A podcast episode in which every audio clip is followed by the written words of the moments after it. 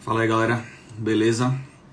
É, fazer aqui um, um vídeo bem rápido, é, tá sendo de surpresa, não, não avisei nada a ninguém, mas vai ficar salvo, então todo mundo vai poder assistir aí na, na hora que bem entender. É, para poder, a gente precisa falar aqui sobre uma, uma coisa interessante que sempre perguntam muito é, aqui na página, sempre esse questionamento é lançado em todas as discussões sobre ensino policial, ensino militar, capacitação operacional, etc. E fica aquela, aquela batalha do é, ensino técnico e ensino com, com traquejo, com ralação tal. Curso ralado, curso técnico. Já fiz até um, é, um podcast sobre isso, é, tecendo alguns comentários. E eu acho interessante é que, principalmente, não faz sentido essa oposição do técnico com o ralado, né? Vamos assim dizer, a questão do traquejo, aquela questão da, da, da intensidade, das exigências e, e etc., que são muito característicos no, no ensino policial. É, e aí eu tô lendo agora, tô perto de finalizar nesse livro daqui, que é um livro muito teoricão, tal, bem sobre é, educação mesmo da maneira geral, educação escolar mesmo. É, e é bizarro o quanto tem de conteúdo aqui que é totalmente relacionado com a capacitação policial. É, apesar de ser uma leitura no começo bem cansativa, o cara mesmo que, que, é, que é polícia, se ele fica agoniado com aquela teoria toda, só que depois o livro engrena e, e fala uns negócios assim que são é, assim que muita gente precisa ouvir, principalmente com relação à terminologia que, que o autor usa, que é a questão metadisciplinar é, dos que deveria estar né, inserido no processo educacional. Como assim, porra? Que, cheio de palavra complicada. É justamente o fato de que tem uma série de conteúdos é, que precisam ser tratados para o desenvolvimento da competência que não dá para a gente descrever na emenda da matéria. Cara, porra, mas como assim? É, porque a gente tem um, uma estrutura de educação que é muito de conteúdo, como se ensinar fosse dizer, olha, uma pane é quando a arma você tenta atirar e a arma não atira. Então tem esse tipo de pane que é chaminé, tem esse tipo de pane que é embuchamento, tem esse tipo de pane que é dupla alimentação, tem esse tipo de pane. Ah, esse tipo de pane aqui é dessa forma que você soluciona. Essa é dessa outra forma, dessa outra forma, dessa outra forma. Quando você acabou de explicar, mostrou o videozinho no slide, aí pronto, ensinei essa na pane. E aí eu pergunto para vocês, isso é saber Sanapane? A pessoa aprendeu a Sanapane? Ela teve um conteúdo sobre Senapane, mas ela está muito longe de desenvolver a competência. Nesse caso aí, nem a habilidade de, de Senapane a pessoa é, desenvolveu. E aí a gente é, cai num, num questionamento, por exemplo, ah, mas a gente treinou como fazer a pane, etc. Você desenvolveu a habilidade de Senapane. O que é que falta para você ter a competência de Senapane? E aí vem uma questão muito específica, que a competência é você conseguir. A competência tem três componentes principais, que é, é o conhecimento, o procedimento ou a habilidade e a atitude. Então você, para ter a competência naquilo ali, você precisa conseguir aplicar o que você aprendeu para resolver o problema real. Ou seja, se você treinou um ano é, sobre pane e quando você pega uma pane no mundo real, na situação real e você não sana, você não era competente para sanar pane. E aí vem a questão: o mundo real tem quais fatores? Então, qual é o ambiente em que você vai precisar sanar uma pane? Se a gente está treinando para o serviço policial, não estou falando do de PSC ou uma modalidade esportiva. Se eu estou treinando para o mundo real, eu tenho que sanar a pane no mundo real. E esse mundo real vai ser como com relação à pane? É um cenário de combate. E o cenário de, de combate e confronto ele tem o quê? Então ele tem algumas características que. Será que a gente trabalhou na, é, no nosso treinamento, na, na, nossa educação formal, na capacitação policial. E aí entra uma questão: como descrever na ementa a forma que eu trabalho essa atitude? E aí vem essa, essa dicotomia: por que as pessoas estão separando o que é treinamento técnico e o que é o treinamento ralado, com traquejo, com. É, é para ser a mesma coisa. É para ser a mesma coisa. Porque se. É, como é que eu vou trabalhar que o cara ele vai é, desenvolver uma habilidade, ele vai performar isso num ambiente estressante, em que ele precisa de resiliência, ou seja, precisa estar num cenário muito ruim e se comportar de forma a resolvê-lo e não a ser destruído, englobado é, é, por esse cenário ruim, onde eu preciso ter inteligência emocional para interagir é, junto com quem? Com, com, com, os parceiros de equipe, com relação a quem eu estou enfrentando. É, e eu preciso ter uma percepção de risco, etc. Uma série de, de, de, é, de componentes. E como é que eu vou trabalhar isso na, no, no treinamento? Então vem aquela questão. É, é fato que eu preciso desenvolver as habilidades e preciso testar elas ainda no ambiente de treinamento com é, um ambiente que se assemelhe aos componentes que a gente vai, é, vai encontrar no mundo real. Ah, mas como é que é isso? Ah, a utilização do fator estressor. E como é que eu utilizo o fator estressor? Ele tem que ser apresentado apenas dentro do componente curricular, ou seja, dentro da aula. Tá aí o grande X da questão. O, o pessoal que fala sobre educação de criança, esse negócio aqui é educação de, de, de menino de quinta série. Ela está falando aqui, por A mais B, na teoria mais teórica do mundo, é, que não dá para colocar na ementa como, como uma criancinha se comportar em relação ao outro, valorizar e parará, aspectos sociais, aspectos não sei o que, de intenção, de atitude, de ttt, tá, tá, tá, que aí precisa ser inserido em ferramentas educacionais dentro da sala de aula e no sistema educacional, na escola, a escola precisa ter um conjunto de normas de valores e, e etc., é, que promova essas questões atitudinais. É, e ela fala como é difícil descrever isso na mente, que não dá. Então a gente está, na verdade, é, tentando falar, tentando separar o assunto, só que o assunto é o mesmo. Então, quando a gente fala sobre educação policial, por exemplo, o cara bota a função do xerife, e aí diz o xerife, não tem que entrar em forma, tem que fazer um negócio rápido e aquela agonia e gritaria e coloca um tempo muito exíguo para poder realizar uma tarefa mais complexa. Então a gente trabalha o fator estresse de compressão de tempo. É, também coloca uma série de tarefas que precisam da interação de, das pessoas que são diferentes dentro do próprio pelotão. Então você demanda que as pessoas conversem e se resolvam rápido. É, isso daí também interfere que você desenvolva a capacidade do, do tanto da, do trabalho em equipe, é, desse, desse processo de resiliência, de inteligência emocional. E quando você coloca isso dentro do contexto de capacitação operacional, você tem um ambiente que a, a, a necessidade dessas questões é muito maior. Então o ambiente é muito mais estressante, a compressão de tempo é muito maior, a, a, fadiga é, física, emocional é muito maior e você está pretendendo uma qualificação em que você precisa ser competente nisso. E aí, Palma, beleza, meu irmão? Aí, talvez essa separação ocorra porque desde sempre tendemos a valorizar apenas a rusticidade do policial. Aprofundamento científico nesse contexto acabou ficando em último plano. Exatamente, e muito na verdade desse distanciamento é, que muita gente faz questão de reforçar dizer que ah, não, ou é teórico ou é brabão. Ou é técnico ou é, né, da, ou é administrativo ou é da rua.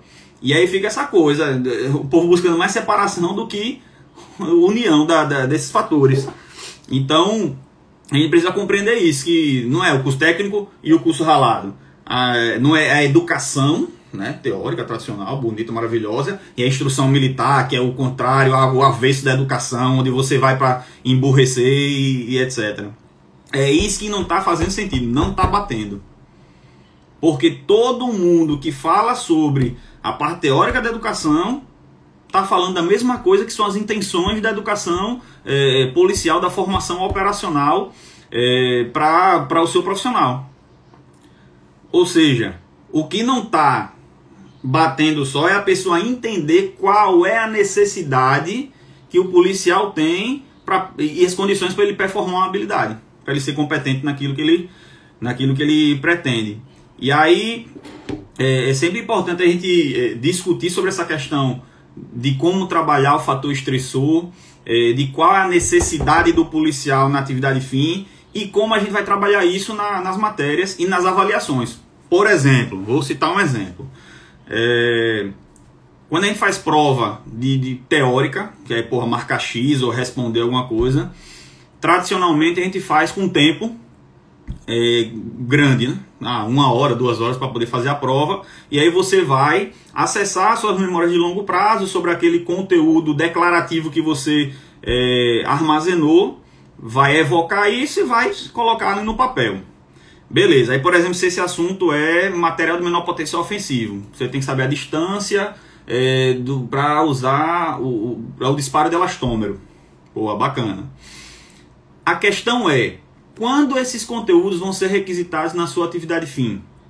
Você vai ter tempo é, grande ou pequeno para poder evocar essa memória e utilizar. Ou seja, eu estou avaliando um conteúdo teórico, só que ele tem uma utilização prática.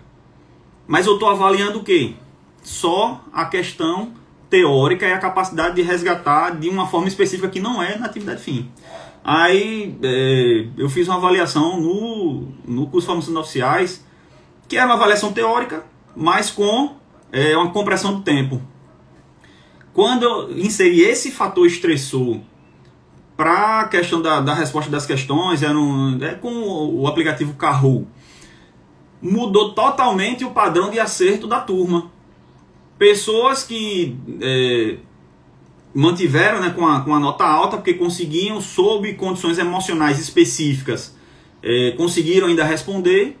Outras pessoas que conseguiam responder com tranquilidade na, na, na, na SNTP, né? Mas quando teve compressão de tempo, acabou. Né? Tiveram um rendimento muito inferior. Aí o cara fala, ah, mas não é justo porque é, você colocou a pessoa numa condição que ficou ruim para ela. Eu disse, para ela, mas qual é qual é a condição que a profissão exige? E é aí que a gente tem que pensar. A gente está formando a pessoa para poder lá responder um, um, questionário na rua, alguém chegar, por gentileza, senhor, a gente está fazendo aqui uma manifestação, o senhor pode dizer qual é a distância que a gente tem que ficar dessa calibre 12 aí para poder ser seguro para a gente? Ela responde, não, são 20 metros. Se a ocorrência for assim, Tá perfeito. Essa forma de ensinar. Você passa no slide, ó, o disparo de elastômetro dessa munição aqui da Condor é a distância mínima de 20 metros. Né? Que pode causar lesão, tá, tá, tá. E aí quando você chega na rua, alguém lhe pergunta também e você responde.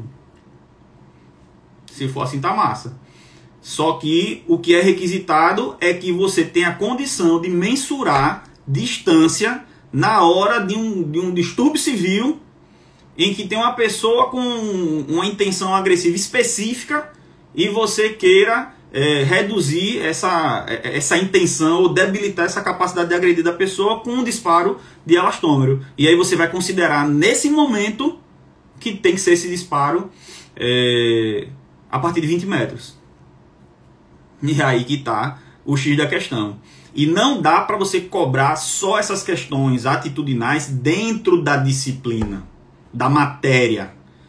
Porque justamente tem uma estrutura rígida é, com relação à descrição desses conteúdos. Então isso tem que ser trabalhado, é, o pessoal fala de forma disciplinar, de forma interdisciplinar, ou seja, entre né, as disciplinas, e de forma metadisciplinar, ou seja, fora da disciplina também. Então tem que trabalhar esse contexto na, na dinâmica da formação em si. É por isso que tem existe a utilização de fatores estressores na rotina da formação, não apenas é, dentro de cada disciplina. Então, por isso que você tem a formatura matinal, você tem certos ritos, certos conjuntos de, va de valores, certos procedimentos que são típicos da, da, daquela formação e que vão incentivar, estimular, promover até melhor abertura para o aluno aprender. É, tem uma coisa mesmo que o pessoal fala muito do. E aí vou citar aqui, ele não está presente, mas eu falo dos cursos do Charneski. Aí o cara fala, ah, mas a galera gosta porque o cara vai lá, rala e sai todo sujo e, e se machuca, e tererê, tarará, né? Ah, é embuste, ah, não é embuste. E aí eu falo, velho, se o cara tá promovendo o treinamento de uma, de, de uma habilidade, ou é, que, tentando promover uma competência que se passa numa luta pela arma de fogo,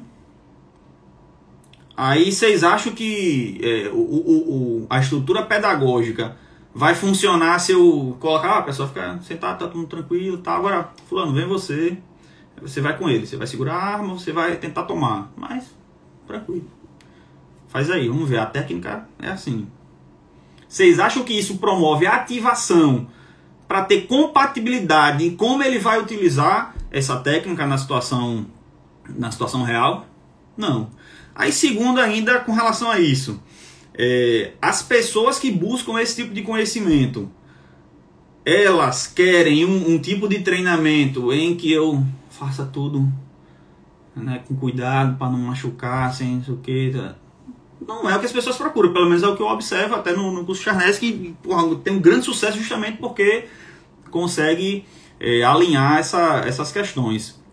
Então, muita gente falando sobre, ah, mas porque com traquejo o cara não aprende. Aí que vem uma discussão muito específica, que aí a pergunta é, é o questionamento é válido. O estresse, ele promove melhora de desempenho, melhora de percepção, de aprendizagem, até que ponto? Qual tipo de conteúdo eu aprendo melhor sobre estresse, qual não aprendo melhor? Porque o estresse ele prejudica a, a, a questão da, da memória, então, para você conseguir atribuir memória de longo prazo com um perfil de ativação de estresse muito alto, não funciona. Então você tem que ter a quantidade de sono adequada, você tem que ter a questão de, de sono, alimentação, parará, para poder absorver certos conteúdos. E aí é por isso que alguns cursos no, no Brasil, quer dizer, acho que a maioria dos cursos operacionais no Brasil, é, hoje trabalham com fases. Uma fase que é mais rústica, uma fase que é mais técnica. E tem outros nomes também. Porque os cursos no Brasil precisam cumprir dois papéis, que é uma capacitação no, no sentido de entregar conteúdo e desenvolver habilidades, mas ele precisa também fazer uma seleção de perfil. E na seleção de perfil é basicamente você testar aquele seu público que está tentando ter a capacitação e filtrar quem são os que já possuem essas características é, de, de agressividade controlada, controle emocional, disciplina consciente, espírito de corpo, flexibilidade, honestidade, iniciativa, lealdade, perseverança, que estão escritas nos mandamentos, por exemplo, da, da, das operações especiais, mas que na verdade sintetiza essas características que são muito subjetivas e que você não consegue avaliar elas numa prova de marca X. Então você vai precisar de um conjunto de testes, de, de, de, de, de rotinas, de situações né, com perfis de ativação de estresse específicos que podem inclusive não é, atender à absorção de conhecimento em si, mas está promovendo uma seleção que é tão eficiente ou até mais importante do que a absorção do conhecimento. Que é você ter um cara que ele reage bem sob estresse, que ele é resiliente, que ele tem inteligência emocional, que ele interage com o grupo, tarará, E em outra fase do curso você vai ter essa filtragem também de capacidades cognitivas, de, de, de capacidade de aprendizagem, desenvolvimento de habilidades, é, que hoje em dia o sarrafo também está crescendo cada vez mais. Então, que só para a gente resumir, o que eu queria trazer é isso. Existem questões metadisciplinares que não estão no conteúdo da disciplina, mas que precisam ser trabalhadas na formação. E é isso que a gente precisa entender e parar com essa separação do, do técnico do traquejo. A gente tem que planejar. A gente tem que ter um planejamento. O que é que a gente quer com essa disciplina, com essa formação, né, com, com esse objetivo. Quais são os objetivos? E como é que a gente vai trabalhar? Não, a gente precisa avaliar isso, isso e isso. A gente precisa trabalhar dessa forma aqui. A gente precisa ter essas rotinas, esses valores, esses, essas normas que, na verdade, são, já são feitas há décadas em uma série de ambientes. Só que por muito tempo e até hoje, muita gente pensa que o cara está fazendo né, só da, da, da doidice dele. Ou da maldade. Então, e muitas vezes a pessoa que está passando pela formação não está entendendo, está planejado, mas é, o, o, aluno não está percebendo, não está entendendo ou não explicaram. Então, isso é. Deixa eu só ver se alguém falou mais alguma coisa aqui que eu começo a falar, não, não percebo que a galera tá, tá comentando. Deixa eu só passar aqui. Hein? Aí, militar tá caminho. Porra, tô Velho, mandei livro para uma galera pro Brasil quase todo e semana que vem, quer dizer, essa semana tá chegando a outra remessa, então semana que vem eu já começo a enviar o segundo lote, beleza, galera? Porra, tá sendo um negócio assim fantástico ver por livro indo para superintendência de, de, de, Polícia Federal, indo para grupo tático pelo país todo, é, indo para gente que eu nem imaginava que, que é, ou que seguia a página, que acompanhava o trabalho e pessoal de outras profissões também. Isso mesmo está sendo é, fantástico. Que alguns conteúdos são colocados, mas por moda. Aquela instituição ensina isso, vamos ensinar também. Cada instituição tem a sua realidade. Meu irmão, isso é perfeito. Hein? Essa observação aí. Até porque ninguém quer tá, tá, tá fora da moda, ou quer ser visto como desatualizado, como errado, como que, que né? acaba sendo muito um, um, clube do bolinha. Então, cara, porra, tô todo mundo ensinando, eu tenho que ensinar também, porque senão vai parecer que eu, minha capacitação. Isso enquanto instituição e também no âmbito privado. É, e algumas vezes a gente vai enchendo o conteúdo, enchendo o conteúdo, porque tem que falar sobre tudo, mas no final das contas você não está desenvolvendo competência nenhuma. E aí, meu irmão, isso é, é bizarro. Aí, grande capitão, tô, tô acompanhando o Fator 3 Cast do começo, episódio com experiência conhecimento puro. Muito obrigado. Porra, foi muito massa a live com ele. Aqui a gente fala também sobre isso, é, sobre essa questão de, de, de seleção para grupos especializados. É, meu irmão, é um, um assunto interessantíssimo. A galera que tiver dúvida, vai lá. Tem aqui também, acho no, no IGTV e tem é, lá no, no podcast. Uma teoria sem prática e prática sem teoria. Então é isso, galera. Só queria deixar realmente essa, essa situação registrada, falar sobre isso, que é desenvolver uma competência diferente de você ter um conhecimento, né? Que você tem um conhecimento, você passa um slide, mostra um vídeo, fala sobre o assunto, beleza, você passou ali é um, um conteúdo. Só que para você desenvolver competência, você precisa também desenvolver procedimentos associados a esse conteúdo e conseguir utilizar para resolver um problema real. Aí sim você está desenvolvendo uma competência. E isso é, isso é muitas vezes difícil, é complexo de fazer na questão institucional. Complexo de verdade. Até é, podemos falar sobre isso que parece, ah, você está só criticando, então a sua aula é perfeita. Não, porque muitas vezes a, a, estrutura não basta só um instrutor interessado em desenvolver uma competência né, você precisa de toda uma estrutura é, educacional. Então eu já fiz, já dei muita instrução, ministrei muita aula, que no final daquela carga horária os alunos não estavam com a competência desenvolvida. Não tenho vergonha nenhuma para falar isso. Às vezes também algumas coisas por culpa minha, enquanto instrutor que não era bom, não sou ainda bom o, o suficiente. E, e, outras situações são a, é a estrutura que está envolvido mesmo. Então não dá para dizer que a culpa é só de ah, porque o instrutor é ruim, é porque a a, a instituição é ruim, não dá. É, onde estão os podcasts? É, o, podcast eu, eu crio na plataforma chamada Anchor é, e ela distribui para algumas outras plataformas. A principal delas é o Spotify, que eu acho que 80 e, quase 90% das pessoas é, ouvem pelo, pelo Spotify. Mas não tem no Deezer, que é o que a galera geralmente pergunta, que muita gente também usa, mas no Deezer não tem. Tem no Google Podcasts, tem em outros aí que eu não lembro agora, mas o principal é Spotify. Beleza? Então é isso, galera. Só, só queria deixar essa questão aqui pontuada, que é, é muito importante. E acho que não tem mais dúvida por enquanto. Então vou encerrar já o vídeo ao vivo aqui. Beleza? Muito obrigado a todos aí e uma ótima semana. Valeu!